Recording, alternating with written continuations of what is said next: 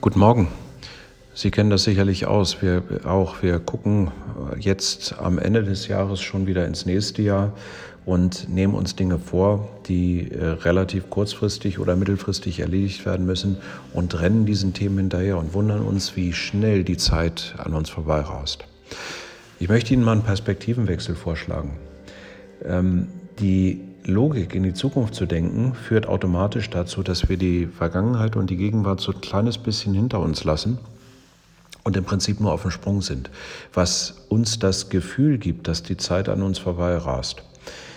Wenn Sie sich einfach mal umdrehen, also nicht im Auto sitzen und mit 200 Sachen nach vorne fahren, sondern im Bus sitzen, sich auf den umgekehrten Platz und einfach mal dahin schauen, was denn gerade hinter uns liegt und was wir denn aktuell tun, dann kann das, ja, das Wort entschleunigen passt vielleicht, kann das eine Verlangsamung dieser gesamten Aktivitäten geben.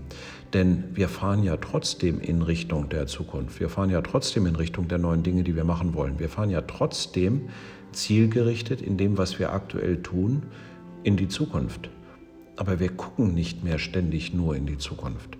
Und das führt möglicherweise auch bei Ihnen zu einer ja, gewissen Entschleunigung.